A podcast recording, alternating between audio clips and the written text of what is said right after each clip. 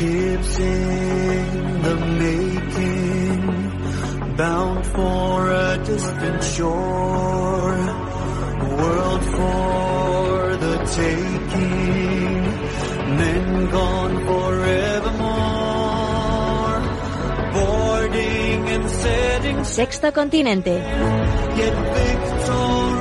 Dirigido por el obispo de San Sebastián, Monseñor José Ignacio Monilla.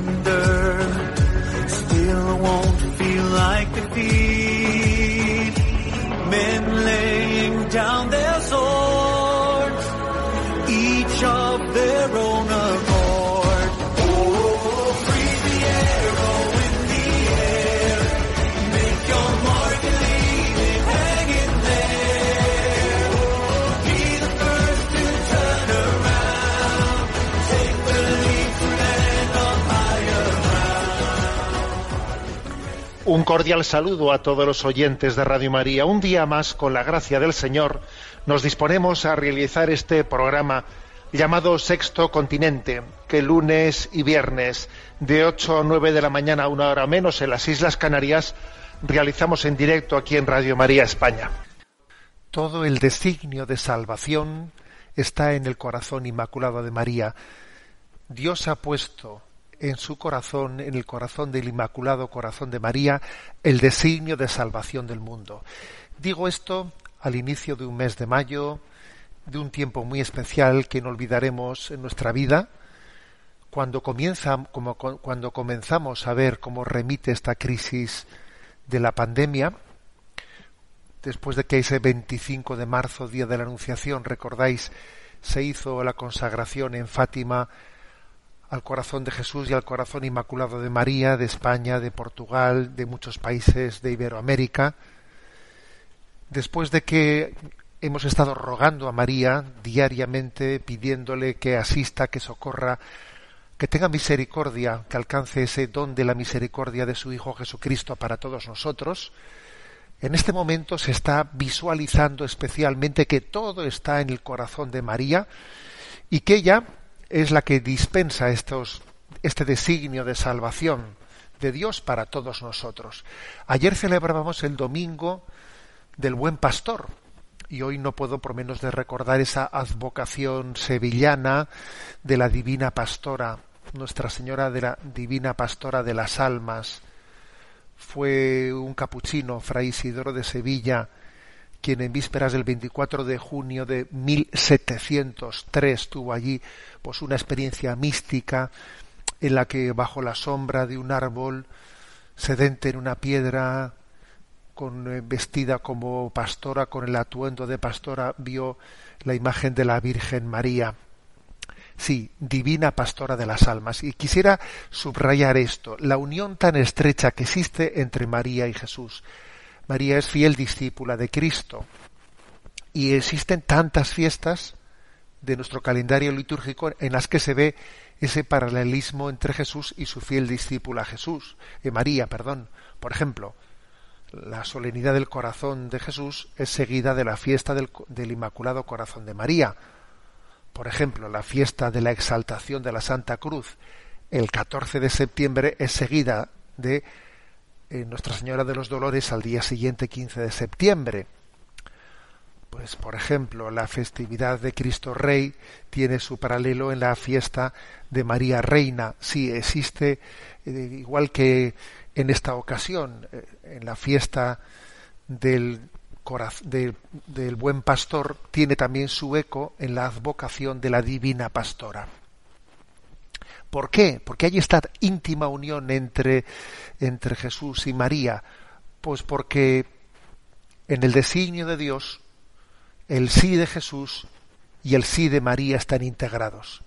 Fijaros bien, el 25 de marzo, el día de la encarnación, El día es en el que hicimos la consagración de España, de Portugal, de Hispanoamérica al corazón de Jesús y de María. Ese día, ese día se celebran dos síes en uno solo. El sí del Verbo en la encarnación y el sí de María. De hecho, esa fiesta, 25 de marzo, se llama tanto encarnación como se llama anunciación a María. Y ese día recordamos como en Hebreos 17 dice, al entrar en el mundo dijo, he aquí que vengo a hacer tu voluntad, hágase. Y ese mismo día leemos Lucas 1.38, he aquí la esclava del Señor, hágase en mí según tu palabra. Ese hágase es pronunciado por la segunda persona de la Santísima Trinidad, por el Verbo, por Jesús, y es pronunciado por María. Se el hágase de Jesús y el hágase de María. Por eso el designio de Jesús y de María están íntimamente unidos. Corazón de Jesús, corazón de María. Cristo Rey, Cristo Reina. Ascendido a los cielos, asunta a los cielos buen pastor, divina pastora. Es, es un tándem inseparable, porque ella es la fiel discípula, aquella que se ha asociado plenamente al misterio de su Hijo Jesucristo. Así pues, en este día, al día siguiente del buen pastor, recordamos que ella es la divina pastora de las almas, recordamos que en su corazón inmaculado todo ha sido puesto, que en su, que en su corazón el designio de misericordia para el mundo está a buen recaudo. Triunfará ese corazón inmaculado, va a triunfar. ¿eh? Y entonces, pues en, este, en esta entradilla de este programa tan especial, en el mes de mayo, en esta circunstancia, pues quiero presentaros una canción compuesta por nuestro querido sacerdote en esta casa muy conocido, don Gonzalo Mazarrasa, eh, que fue, además tengo también el honor de decir que fue compañero mío de clase, de curso, ahí en el seminario de Toledo. Y él ha compuesto esta canción que vamos a escuchar ahora, la ha compuesto pues con motivo de que este mes de mayo, el, bueno, pues comenzaba con primer viernes de mes era 1 de mayo, primer sábado de mes era el 2 de mayo. Bueno, pues él compuso esta canción en esta circunstancia tan especial en la que se, se concentra, vais a escuchar la letra, pues se, concentra en la canción lo que es la teología de la devoción al corazón inmaculado de María, esa devoción reparadora, ¿eh?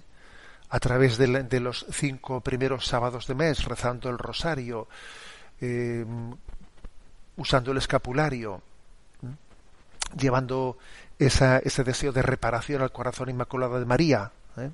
A través de, pues eso, de la confesión reparadora, de la comunión reparadora, del rezo del rosario, de la meditación de los misterios del rosario, y también vais a ver cómo en esta canción está incluida una referencia a lo que son, a lo que Lucía contó que también, eh, como recibió esa revelación de lo que eran los cinco pecados cometidos contra el corazón inmaculado de María, las blasfemias contra su inmaculada concepción, las blasfemias contra la virginidad perpetua, las, blasfemias contra la maternidad divina,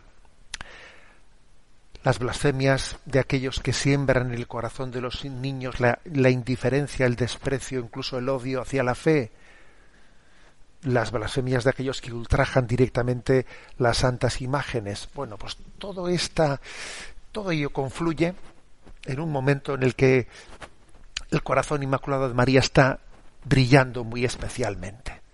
Y esta canción me parece que ha llegado en el momento providente, ¿eh? el momento clave, en el que se visualiza el triunfo del corazón inmaculado de María, al que nos consagramos, recordadlo bien, no lo olvidéis nunca, el 25 de marzo de este año, en plena crisis, en el momento más duro de la crisis de esta, de esta pandemia mundial, y ella, ella está reinando y está saliendo, corriendo presurosa en auxilio de los hijos que se han dirigido a ella diciendo, bajo tu amparo nos acogemos, Santa Madre de Dios, no desoigas las súplicas de los que estamos en la prueba, antes bien líbranos de todo peligro, oh Virgen gloriosa y bendita.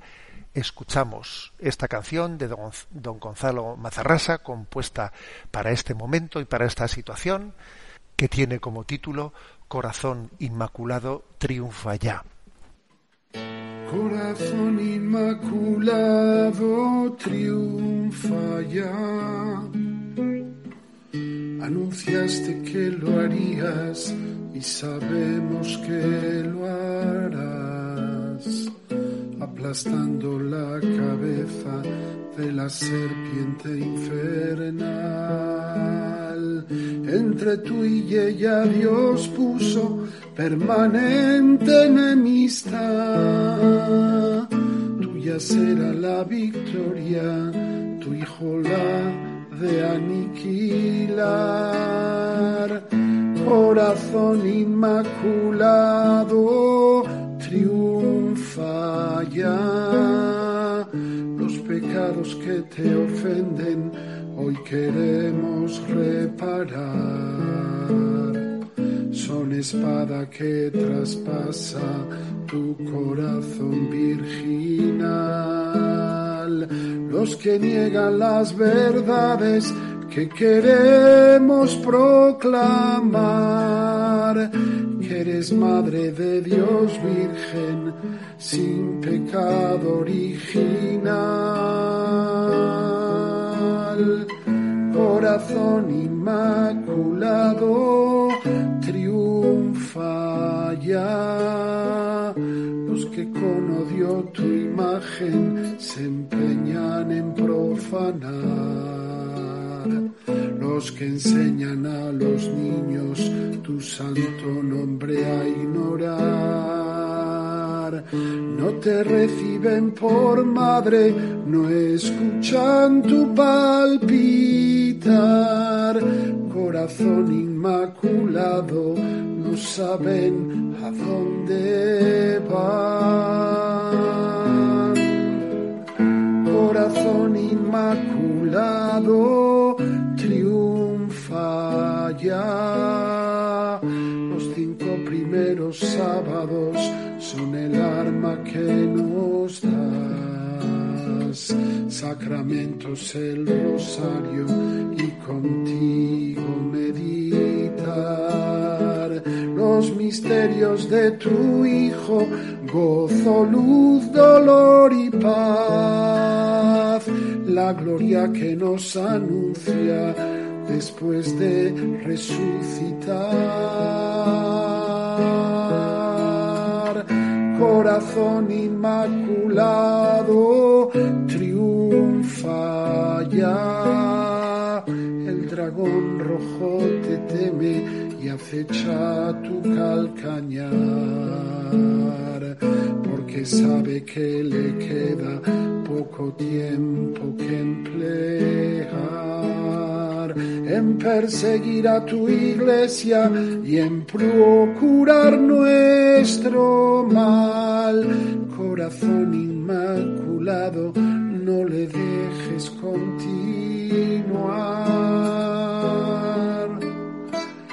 Corazón inmaculado, triunfa ya.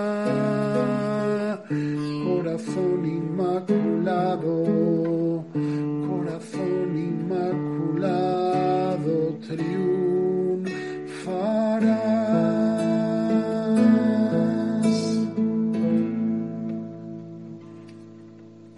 No solo tenemos fe en que ese triunfo del corazón inmaculado de María se va a producir, sino que somos testigos de que está aconteciendo y de que en medio de que en, medio de esta crisis eh, ella está transformando corazones y ella está abriendo paso al reino de su Hijo Jesucristo. Bien, recuerdo que Sexto Continente es un programa que tiene interacción con los, con los usuarios de Instagram y de Twitter a través de la cuenta arroba obispo munilla, con los que son usuarios de Facebook a través del muro que lleva mi nombre personal, José Ignacio Munilla, y que hay una página web multimedia www.enticonfio.org en la que tenéis entrelazados todos los recursos de evangelización que hemos ido generando en estos últimos años, especialmente también a través de esta casa de Radio María. Los programas anteriores de Sexto Continente los tenéis tanto en el podcast de Radio María como en esa página web enticonfio.org. Bien, quiero también, con esta vocación que tiene siguiendo, ¿no? Al hilo de la vocación de sexto continente, de iluminar las realidades de la doctrina social de la Iglesia, hacerme eco de una noticia que ha sido especialmente religión confidencial, la que más eh, pues eco ¿no? y más, más espacio le ha dado, que es bueno pues la, las protestas que se están suscitando en las asociaciones de padres católicos y, y en fondo y el fondo de padres que, que creen, todos aquellos que creen en la libertad educativa, contra la imposición de la nueva ley educativa que lleva a cabo el gobierno, especialmente la ministra Celá aprovechando en gran medida esta situación, esta situación, digamos, de, emergencia, ¿eh? lo cual también supone un clarísimo déficit democrático, el que en este momento se aproveche, ¿no? Esta situación en la que nadie puede manifestarse, existe, claro, una imposibilidad de poder salir a la calle a manifestarse y ahora se imponen ciertas cosas, ¿no? Por ejemplo, en esa ley se elimina la educación especial. Sí, sí, sí, así como la habéis escuchado, ¿no? Se pone todo en, marcha un plan de desconexión hasta la desaparición de la educación especial. Educación especial para todos los niños con discapacidad intelectual y entidades y colegios de educación especial. Bueno, pues que bajo, bajo la premisa de que tienen que, que, tiene que haber una educación inclusiva, que se tienen que incluir en, pues, con el resto de los niños en, el sistema educativo, que no tiene que haber para ellos una nada específico. Entonces, bueno, pues ha habido una reacción muy importante, ¿no? Una reacción muy importante de, de todas las familias que tienen a esos niños en ese tipo de centros de los que están muy satisfechos porque se les da una eh, pues una educación especializada para su, para su situación y entonces, claro, han dicho, pero ¿cómo es posible que un gobierno lleve a cabo una, eh, una iniciativa como esta de supresión de la, de la educación especial o específica para los niños con graves discapacidades sin que ni siquiera se haya consultado ni informado a los padres ni a los profesionales de estos centros de educación especial. O sea, nada, ni consultarles, ni hablar con ellos, que se enteren por la prensa y vamos a hacerlo ahora que como no pueden ni siquiera manifestarse ni salir a la calle porque estamos en una, eh, estamos confinados, lo hacemos ahora. O sea, fijaros que la cosa tiene, ¿eh? tiene su qué. Entonces se ha constituido una plataforma con la siguiente, con el siguiente lema: educación inclusiva sí, especial también. Porque claro, aquí jugamos con la batalla del lenguaje, como siempre ocurre, ¿no? Y se utiliza la palabra inclusiva, pues para hacer antipático la alternativa, ¿no? O sea, en los centros, los centros de educación especial deben de ser excluyentes, por lo visto. Son excluyentes. Entonces yo hago un lema en el que diga educación inclusiva, sí, entonces, claro, los padres de estos centros han dicho, oiga, no me tome el pelo, no me manipule el lenguaje. Educación inclusiva, sí. Especial también. Yo quiero una educación especial para mi hijo, que tiene una discapacidad muy especial.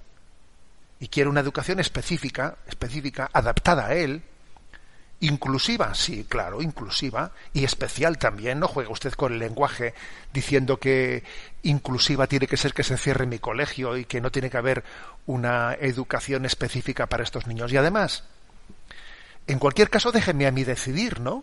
Que decidan los padres si están a gusto con esa educación eh, con esa educación específica y especial que sus hijos están recibiendo en esos colegios. ¿O es que usted, como siempre, va a decidir por ellos? Ah, pensaba que usted creía en, la libertad educativa. Perdón, qué, error hemos cometido, ¿no? A ver, estamos en las de siempre. ¿eh? Y es especialmente grave, como han denunciado pues eh, todos estos eh, colectivos de padres, es especialmente grave valerse del caos y de la incertidumbre sanitaria, social, económica, política que vivimos en estas últimas semanas para seguir tramitando esta ley de educación a espaldas de la mayoría de la sociedad y sin que, por ejemplo, estas familias puedan ni siquiera salir, salir a, manifestarse, que por cierto, cuando pudieron hacerlo, ya hicieron una manifestación masiva en Valladolid, pero claro, ahora no pueden hacerlo. Entonces, bueno, pues ya que no se puede hacer esa, eh, esa manifestación, pues nos, esta plataforma, educación inclusiva, sí, especial también, pues ha mostrado su absoluto rechazo a la estrategia empleada por el gobierno para amordazar a las personas con discapacidad intelectual, a sus familias y docentes, y han pedido la movilización social en redes sociales y medios de comunicación de quienes, bueno, pues están en contra, ¿no? del cierre de estos colegios de educación especial. Están utilizando dos hashtags, ¿eh? que uno es no cierres mi cole y el segundo Sánchez no cierres mi cole. ¿eh? Hashtag no cierres mi cole, hashtag Sánchez no cierres mi cole. ¿eh? Pero como veis, pues es que es tremendo las cosas que ocurren, ¿no?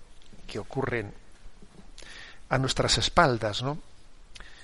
Y bueno, y se, se recuerda que mientras tanto sigue adelante la tramitación de la ley educativa en su conjunto, porque este, este aspecto del cierre de los centros de educación especial, pues es un apartado concreto de, esa, de, ese proyecto más, más amplio, ¿no? Y entidades como, por ejemplo, Concapa, CEU San Pablo, eh, Fundación Servanda, eh, plataforma yolibre.org, plataformas libres para educar a los hijos, Plataforma por las Libertades, bueno, hay toda una serie de, de asociacionismo de, de, padres y de familias que, eh, bueno, pues están en esta situación eh, haciendo, haciéndose oír o intentando hacerse oír para decir que aquí está ocurriendo algo grave, algo grave en el que recordemos, recordemos que había un tema muy de fondo, muy de fondo que era el cuestionamiento de la ministra de Educación hacia la libertad de los padres para elegir el centro de enseñanza de sus hijos. Recordáis que ese tema está ahí y hay que ver exactamente cómo queda en esa ley, pero que obviamente la ministra, recordáis que cuestionó una intervención pública, hecha además ante la Gran Asamblea de Escuelas Católicas, cuestionó que tuviese fundamento constitucional ¿eh? el derecho de los padres para elegir el centro de sus hijos. Claro, si resulta que ella, la ministra, sale diciendo que tal derecho no tiene respaldo en la Constitución española, pues entonces te puedes imaginar lo que puede venir a partir de ahí. Es una dádiva ¿eh? que el gobierno de turno dará o no dará, ¿eh? pero que tú constitucionalmente no tengas derecho a tal cosa. Bueno, las escuelas católicas elaboraron un informe un informe que encontráis fácilmente, un informe eh, potente, jurídico, demostrando en ese informe cómo el artículo 27 de la Constitución española respalda, claro que respalda, ¿no? Respalda, porque mm, este estudio, por cierto, que se elaboró en diciembre eh, del año pasado, fue enviado, ha sido enviado a 2.000 centros educativos, y en él se explica tres ejes en los que se sustenta el derecho de los padres para elegir el centro para sus hijos. El primer eje es el de la Constitución española, artículos 27.1 y 27.3, que dicen que un padre tiene que los padres tienen derechos a elegir el tipo de educación de sus hijos. Si tienen derecho a elegir el tipo de educación de sus hijos, oiga, tienen que tener derecho a elegir los centros, ¿no? Segundo, las sentencias del Tribunal Constitucional sobre el derecho a la educación y diferentes normativas internacionales, como Declaración Universal de Derechos Humanos, Pacto Internacional de Derechos Civiles y Políticos, Protocolo adicional al Convenio por la Protección de los Derechos Humanos y de las Libertades Fundamentales de París, Carta Europea de los Derechos Fundamentales de la Unión Europea, Resolución Luster sobre libertad de enseñanza en la Comunidad Europea, y resolución del Parlamento Europeo sobre modernización de la educación de la Unión.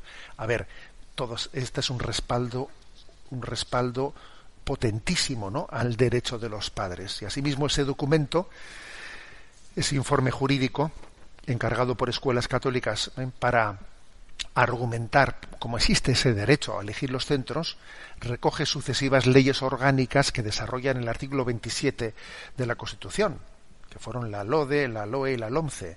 Y de todo ello, se desprende que el derecho de los padres a escoger una enseñanza religiosa o a elegir centro educativo es parte de la libertad de enseñanza reconocida en el artículo 27 de la Constitución. Por lo tanto, estemos atentos porque aquí, eh, aparte de ver por las pantallas de televisión que si este sale a pasear, que si no sale a pasear, de que si a este le han puesto una multa porque ha salido fuera del horario, que se ha salido los dos niños iban juntos, de que se han sacado a pasear con el perro, sin el perro. A ver, mientras que vemos esas cosas en las pantallas y nos entretenemos o nos entretienen con ellas, están pasando cosas. ¿eh?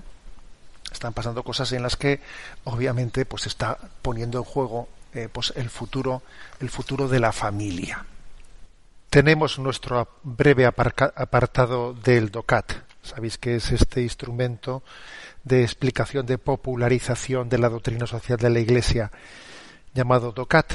Nos toca el punto 192. Y dice, ¿y cómo pueden entonces ganarse la confianza de nuevo los mercados financieros? Y responde, además del compromiso personal gracias a valores éticos fundamentales, la mayor transparencia posible en las transacciones es el medio más efectivo para sacar a los ámbitos bancarios y financieros de la mayor crisis de su historia. Por otro lado, un marco legal unitario y vinculante debe regir los mercados financieros internacionales. Para que se pueda imponer estas condiciones es necesaria una autoridad política global con competencias específicas. Bueno, hemos hablado en el punto anterior sobre eh, los mercados financieros, sobre el riesgo de especulación financiera. Se utilizó allí la mentalidad, el término de cuidado con la mentalidad de casino. ¿eh? Claro que es lícito moral y confluyente con la doctrina social el que existan también mercados de valores, pero existe el riesgo de que sean utilizados como si fuese una mentalidad de casino, ¿no? Y ahora hace una pregunta más, este punto 192, sobre eh, qué puede hacerse para ganarse la confianza ¿no? en los mercados financieros. Porque es cierto que existe, vamos a ser claros, una cierta desconfianza de que, de que ese mundo de la inversión por la inversión por el juego ¿eh? por el juego de casino como decíamos no pues genere una desconfianza como si ese mundo está desconectado del trabajo real no bueno, y aquí da una pista en ese cómo ganarse la confianza. Habla de la, importancia de la transparencia, porque es decir, tiene que estar ligada pues ese mundo financiero a pues a un trabajo, a un compromiso real, a un trabajo real, y para eso es muy importante que exista una transparencia, ¿eh? una transparencia en que uno sepa qué está invirtiendo, en qué está invirtiendo, cómo se está, dónde está invirtiendo, de qué manera, de qué forma, una, una transparencia, cosa que en este mundo no es fácil, porque a veces existen productos financieros complejísimos, ¿no? en los que uno no sabe exactamente ni dónde ni qué está invirtiendo. Eh, dice aquí que es muy importante que exista un marco legal internacional que debe regir los mercados financieros internacionales. Alguien dice, dijo por ahí que el dinero no tiene patria. Y esa expresión, pues, encierra, o sea, describe algo que es muy peligroso. Decir que el dinero no tiene patria, pues es decir, bueno, pues eh, el recurso a la mejor bandera, al mejor postor. Igual que existen, eh, pues, eh, barcos, ¿no? o sea, multitud de barcos que llevan una bandera una bandera de conveniencia, pues una bandera de conveniencia de un país, eh, pues quizás minúsculo que prácticamente no tiene no tiene ni siquiera mar, pero resulta que eh, pues ha recurrido ¿no? a una pues a una fórmula para que tengan se puedan los barcos internacionales ponerlos bajo su bandera con toda una serie de ventajas fiscales, ¿no? Pero no es real porque ese país ni siquiera tiene mar, ¿no?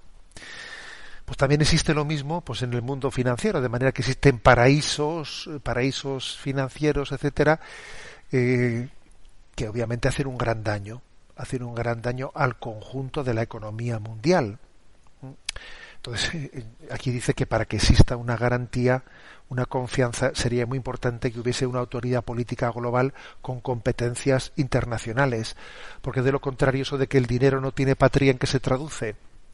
Se traduce que es una especie como de escapatoria para que yo al margen de, el deber que yo tengo de responder al bien común en mi entorno en mi entorno pues me busco un paraíso fiscal totalmente ficticio ficticio en no sé qué lugar del mundo en el que pues por ejemplo eh, es sabido que en el peñón de Gibraltar existen más empresas que habitantes ¿Y eso qué supone? A ver, aquí hay el doble de empresas que habitantes. Pues eso es obvio que está escondiendo todo, pues, una ingeniería de tipo financiero técnico, pues para escaparse de, de, tributar, de los tributos, etcétera, etcétera, ¿no? Con lo cual, digamos, los mercados financieros, para que respondan, ¿no? No a una dinámica que decíamos aquí que es la dinámica de mentalidad del casino, sino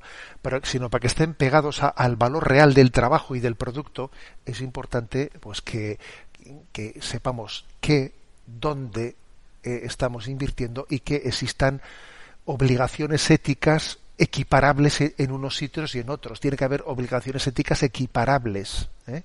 porque de lo contrario no existe una una justa eh, una justa cooperación ¿no? o una justa competitividad por la diferencia tan grande de situaciones en las que se viven. Bueno, hasta aquí este punto 192.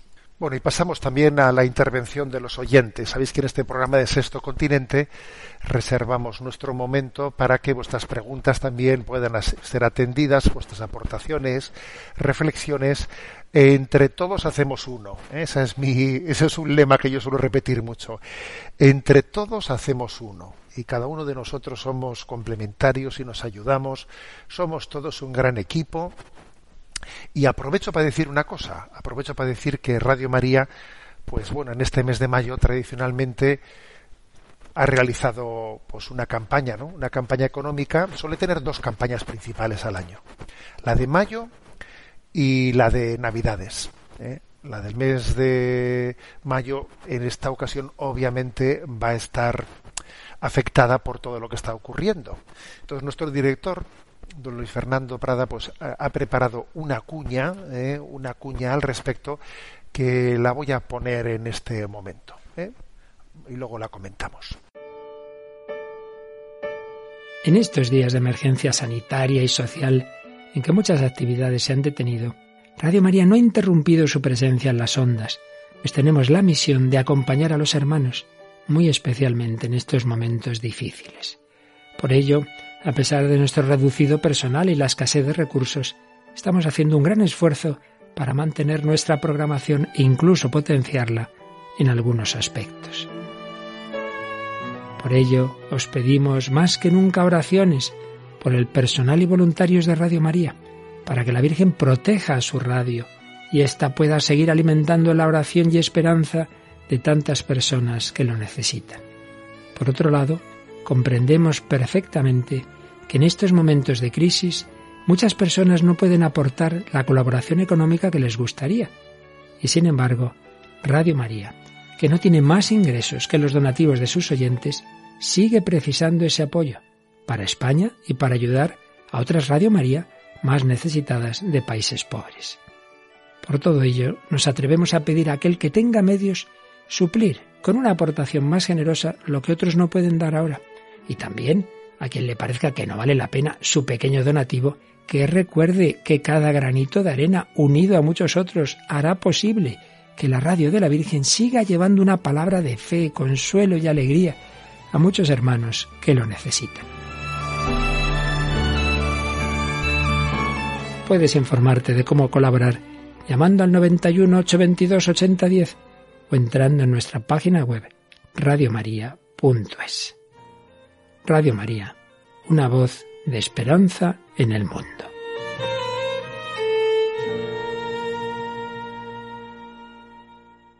Bueno, pues a lo dicho, que entre todos, entre todos somos uno.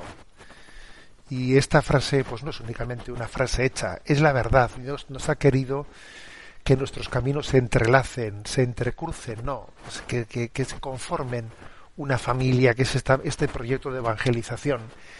Y tenemos eh, pues el gran, el gran don ¿no? de que cada uno aquí participa de una manera y todos somos necesarios. ¿no? Y tú no eres menos necesario que yo ni que pues cualquiera que esté realizando cualquier tipo de labor y colaboración en Radio María. Entre todos somos uno. Luego, ánimo con esta campaña, como, como don Luis Fernando ha explicado, pues cada uno desde la situación en la que se encuentre, puestos ante Dios, pues, pues con la generosidad que, que nos permita. El teléfono, lo repito, 91 8 22 80 10 91 8 22 80 10 bueno y como decía antes eh, también hay otro apartado para la colaboración de los oyentes que es el correo electrónico sextocontinente arroba radiomaria.es sextocontinente arroba radiomaria.es allí han llegado una serie de correos y a Yolanda pues le vamos a pedir que nos vaya presentando los seleccionados. Adelante Yolanda con el primer con la primera pregunta Buenos días, monseñor. Una oyente llamada María Inmaculada nos escribe Buenos días. Yo creo que además de rezar, la Iglesia, es decir, todos los bautizados, tienen derecho con las debidas precauciones a rezar en los templos y recibir la comunión. ¿Qué precaución ha habido en este tiempo en los transportes públicos, sobre todo en el metro, en los supermercados? Pero nos hemos sentido abandonados por nuestros pastores. Si nos hubiéramos unido con la fuerza del Señor y con el derecho legal, no se entienda como fuerza agresiva, hubiéramos podido ejercer nuestros derechos. Los católicos no queremos privilegios, solo poder disfrutar de los derechos que nos amparan las leyes. Esto creo que ha hecho mucho daño en la confianza y en la obediencia a nuestros pastores. Recemos porque las aguas vuelvan a su cauce y salgamos renovados y convertidos. Un saludo. Bueno, como veis no me escaqueo ¿eh? también de atender esta pregunta y bueno, son igual tres o cuatro preguntas de este, más o menos de este estilo, ¿no? Las que han llegado y he seleccionado esta de María Inmaculada. Bueno, vamos a ver, yo creo que es un error, ¿eh? es un error hacer esta lectura. Es un error hacer esta lectura porque en la situación, digamos, tan, eh, digamos, inusual, tan sorpresiva con la que nos encontramos, en aquel momento es, hay que tener en cuenta muchos factores a la hora de cómo gestionar una situación de pánico o de crisis como aquella. Eh, la imprevisión eh, por parte de las autoridades fue tremenda y la responsabilidad que ellos desde luego van a eh, tienen ¿no? de que una de que una pandemia como esa que tenían tenían avisos de las autoridades internacionales y no se habían preparado convenientemente, pues ciertamente es una responsabilidad grande la de no haber previsto las cosas bien. Ahora bien, quiero decir que el resto de la población, incluida la Iglesia, incluidos los pastores, que tenemos que gestionar una crisis como esa, hemos sido también víctimas de, esa falta de, previsión ¿eh? y falta de informaciones cotejadas, etcétera. Entonces, a ver, creo que hubiese sido un error si hubiésemos gestionado nosotros esa crisis con una población en pánico, con una población en pánico, ¿eh? si nosotros hubiésemos mm, de alguna manera hecho valer únicamente unos derechos, ¿eh? yo tengo derecho eh, a, una libertad de culto y usted no es quien para ponerme eh, medidas medidas que coarten este derecho. Si nosotros hubiésemos procedido de esa manera, actuando teóricamente, ¿no? basándonos en unos derechos de justicia, hubiésemos podido cometer un error. ¿Por qué? Porque uno cuando actúa tiene que ver también previsiblemente, prudencialmente, qué efectos se van a derivar de ello. Esto es, claro, a la hora de actuar en prudencia es muy importante uno prever de esto que se va a derivar. Y claro, y con una población, ahora ya gracias a Dios, esa situación de pánico ya ha ido decreciendo. Pero con aquella situación de pánico en la que, eh, en la que había, pues, dentro de las familias, incluso las familias divididas, no salgas, no se te ocurra ir a misa, no se te ocurra tal, si vayas, no vayas, eh, las propias autoridades sin saber exactamente a qué atenerse, órdenes contradictorias, etcétera, etcétera, lo que hubiésemos conseguido lo que hubiésemos conseguido es pues que la Iglesia, en vez de dar su mensaje de consolación y salvación al mundo, hubiese sido manipulada mm, mediáticamente como que la Iglesia no aporta al, bien común en una situación de emergencia como esa. Y hubiésemos errado ¿eh? si hubiésemos actuado de una manera maximalista de defender el derecho del culto. No, porque es que, y fijaros, el Santo Padre actuó de una manera equilibrada, diciendo, bueno, suspéndase el culto, pero no se cierren las iglesias. Hagamos, o sea, a ver, obviamente el Santo Padre actuó de una manera matizada, que creo que es la prudente, la correcta. Malo es dejarse llevar por el pánico. Malo también es no tener en cuenta la situación de pánico existente y actuar únicamente conforme a, derechos, pero sin ser conscientes del efecto antipedagógico que va, que va a generar tal cosa. ¿eh?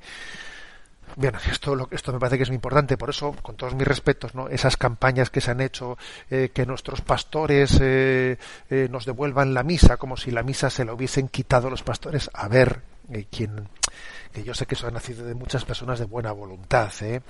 pero que es que, que, hay que tener en cuenta, si nos diésemos cuenta de, de la presión y que hemos, que hemos tenido, ¿no? En estos tiempos y de cómo, cómo, hemos los pastores gestionado. Y ahora mismo os podía hablar de montones de reuniones que he tenido con autoridades, con tal, cosas contradictorias. Eh, por ejemplo, voy a decir que en un sitio de España, que no voy a citar el nombre, por ejemplo, ¿no? Me consta que la policía, la policía autónoma de ese lugar recibió una orden, ¿no?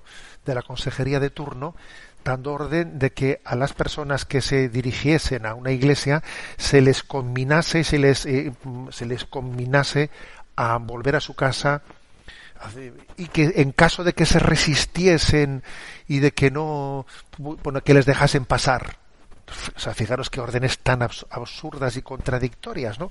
Que obviamente, pues los obispos de esos de ese lugar, pues habrán tenido que hablar con las autoridades, hacerles ver que esa orden es absolutamente absurda, pero todo eso al mismo tiempo había que estarlo gestionando en un momento en que la población estaba bajo pánico. ¿eh? Y que uno tiene que calibrar también qué efecto va a tener en la, en la población las cosas. Bueno, en resumen, que, que hay que tener más confianza. ¿eh? y no dejarse llevar por determinadas campañas mediáticas mm, por Internet. Porque hoy en día uno de los males que tenemos en la vida de la Iglesia es que hay determinadas páginas eh, en Internet que juegan más al, al sensacionalismo, que no tienen el sensus eclesial que debieran de tener y que nos pueden hacer daño. Nos pueden hacer daño determinadas páginas clericales ¿eh? Eh, de Internet. Pues porque buscan sensacionalismo, buscan siempre pues obispo bueno, obispo malo, a ver, y, entrar en esas dinámicas es hacerle el juego al diablo, al que divide, que es lo que significa el término. ¿eh?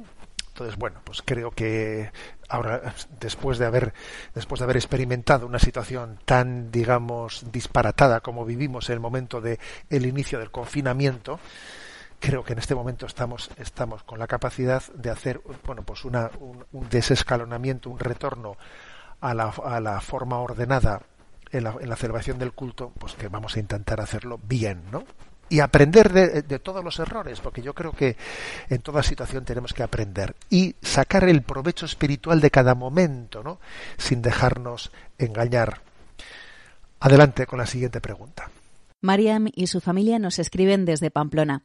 Estimado Monseñor, don José Ignacio, quisiera transmitir mi más profundo agradecimiento por sus palabras aclaratorias ante las dudas que nos surgen a todos cuando queremos expresar al Señor nuestra fidelidad. Todos quisiéramos ser como el discípulo Pedro, el que, sin pensárselo dos veces, arriesgaría su vida por Jesús, el que se deja llevar por la impulsividad emotiva que brota del amor al Maestro. Jesús tuvo que mirar con paciencia a Pedro, invitándole a ser reflexivo, pues conocía su corazón y su debilidad. Sabía que esa visceralidad era también la que iba a conducir a la traición en un momento dado. Y Pedro se dejó modelar por el Señor sin dejar de amarle, sin caer en el desánimo, aceptando el sufrimiento del no entender, pero confiando en su Maestro a pesar de todo. Quisiera contarle que esta forma de vivir la comunidad desde el confinamiento a nosotros nos está sirviendo para valorar más que nunca la Eucaristía y para ser conscientes del tesoro que supone pertenecer a una parroquia. Pero estos días, sobre todo, no dejo de pensar y me hago consciente del esfuerzo que están haciendo tantos y tantos sacerdotes, párrocos y obispos para seguir llevando la luz de Jesús a nuestras casas. Me emociona ver que el Espíritu Santo, a través de la oración, está suscitando creatividad a los cristianos, curas, seminaristas, laicos, familias, para ser capaces de reencontrar nuestro lugar en la Iglesia, para poder llevar la luz de Jesús a la gente que nos rodea. ¿Quién hubiera pensado que una adoración retransmitida por YouTube pudiera consolar tanto como una adoración presencial? Y no quiera o no quisiera minusvalorar el valor de estar presente ante el Santísimo, pero pienso que el Señor, dadas las circunstancias, se está valiendo de los medios que tenemos a nuestro alcance para llegar a nuestros corazones igualmente y con la misma fuerza. Por eso quisiera transmitir nuestro agradecimiento a todas las personas que siguen trabajando y esforzándose por compartir la alegría del Evangelio con pequeños o grandes gestos, con una cámara, con un mensaje, con un detalle, con una sonrisa, con un sacrificio, con una oración, con un estar ahí para lo que necesites. Muchas gracias en especial a todos los sacerdotes que lo estáis dando todo, que nos ofrecéis un abanico de posibilidades para rezar, para meditar y para sentirnos partícipes de la comunidad a la que pertenecemos. Y gracias también a Radio María, que ha sido capaz de adaptarse para seguir transmitiéndonos la esperanza que viene del Señor. Un saludo cordial, Mariam y familia. Poco puedo añadir, ¿verdad?, a estas palabras de este correo electrónico. Sencillamente agradeceros a todos, ¿no? El deseo de fidelidad, el deseo de acertar, de hacer bien las cosas, el sentido de eclesialidad, la confianza.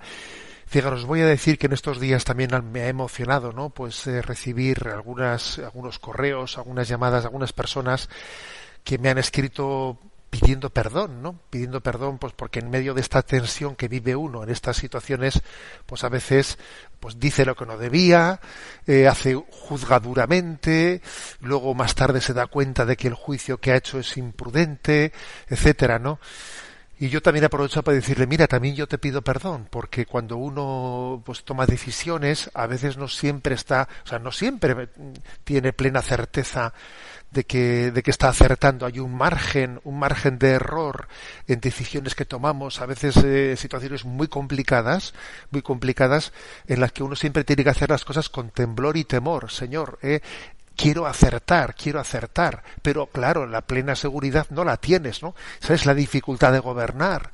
Eh, yo siempre suelo decir que de las cosas que tiene ser pastor en la vida de la Iglesia, eh, pues la más difícil no es predicar, la más difícil no es celebrar sacramentos, la más difícil es, gobernar y tomar decisiones. ¿eh? ¿Qué tienes que hacer? Pues pidiendo la luz del Espíritu Santo, pero sin tener plena seguridad, ¿no? Por eso, gracias por la comprensión, gracias y perdón también por los errores que podamos cometer, aun con el deseo de acertar y de ayudar a la Grey que nos ha sido encomendada. Entre todos somos uno. ¿eh? Vamos adelante. Tenemos este momento de alabanza a María.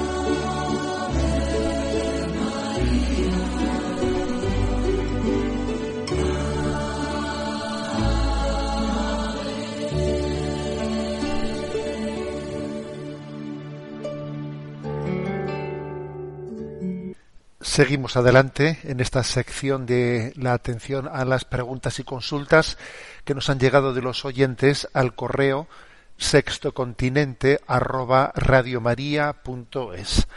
Adelante, Yolanda, con la siguiente pregunta seleccionada. José Vicente pregunta desde Ávila. Apreciado Monseñor, nuestra fe católica dice que Dios no castiga ni condena a nadie cuando comete un pecado y se aleja de él, sino que es uno mismo el que se condena si no se arrepiente de su pecado y recibe el perdón sacramental. Usted mismo lo ha afirmado muchas veces y todos sabemos que es así. No obstante, en España, cuando rezamos el acto de contrición antes de confesarnos, decimos, también me pesa porque podéis castigarme con las penas del infierno. Sin embargo, la oración equivalente que se reza en América Latina no menciona el castigo de las penas del infierno, sino porque con ellos, mis pecados, ofendí a un Dios tan bueno. Y termina, y confío en que por tu infinita misericordia me has de conceder el perdón de mis culpas y me has de llevar a la vida eterna. ¿No sería mejor rezar esta oración, a mi parecer, más acorde con nuestra fe, en lugar de la anterior? De este modo, se rezaría con las mismas palabras en España y en América Latina, como se hizo hace años con el Padre Nuestro. Muchas gracias por su atención y paciencia. Atentamente.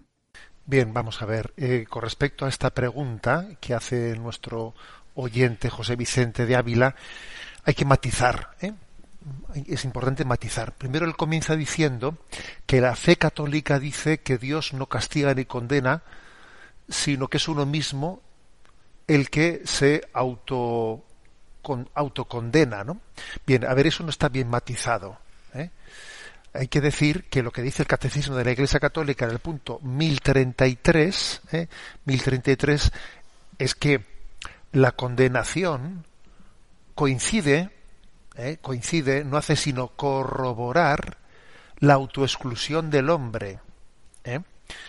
Pero eso no quiere decir que no exista la condenación eterna. A ver, en los evangelios son muy claros, ¿no? Entonces dice, entonces Dios separará y pondrá en su derecha y pondrá en su izquierda y pondrá en su izquierda y esto les dirá, venid vosotros y esto les dirá, marchad al fuego eterno y hay una sentencia de condenación. Lo que ocurre es que lo que el catecismo afirma es que esa sentencia de condenación o de salvación no es una decisión eh, arbitraria o caprichosa, sino que coincide, coincide con la apertura del hombre o la autoexclusión del hombre. ¿eh? Pero eso no quiere decir que no exista condenación. ¿eh? O sea, Dios de alguna manera corrobora con su decisión de salvación o de o de condenación la que ha sido, o sea, la condenación o, el acto de salvación en el fondo es un respetar la libertad del hombre. ¿eh? Pero sí existe ese acto de salvación o de condenación, porque además son los evangelios los que lo expresan de una manera muy clara. ¿eh? Y entonces ante no tenemos que avergonzarnos del lenguaje de los evangelios revelados. ¿eh? Es un lenguaje revelado que vale para los hombres de todos los tiempos. Entonces, no es correcto decir que Dios no condene sino que es el hombre el que se autoexcluye. No, más bien hay que decir que Dios condena precisamente la autoexclusión del hombre. El hombre se ha autoexcluido y entonces Dios, de alguna manera, toma esa decisión de, condenación que, por otra parte, respeta al milímetro la decisión del hombre. Y no puede ser de otra manera, puesto que Dios nos ha creado libres. ¿eh?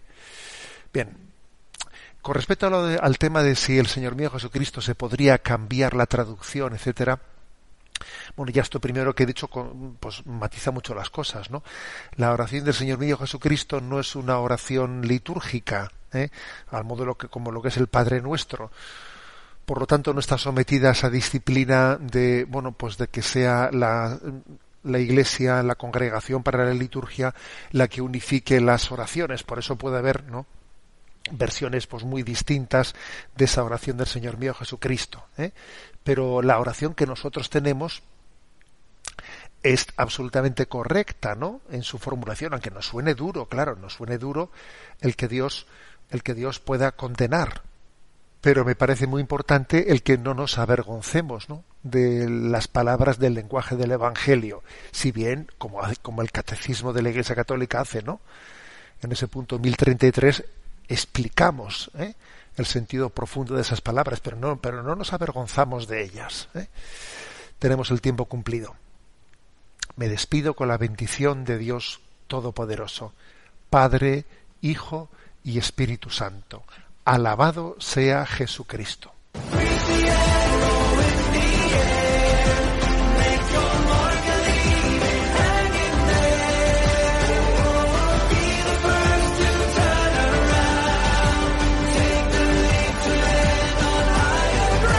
Y así finaliza en Radio María, Sexto Continente, un programa dirigido por el obispo de San Sebastián, Monseñor José Ignacio Monilla.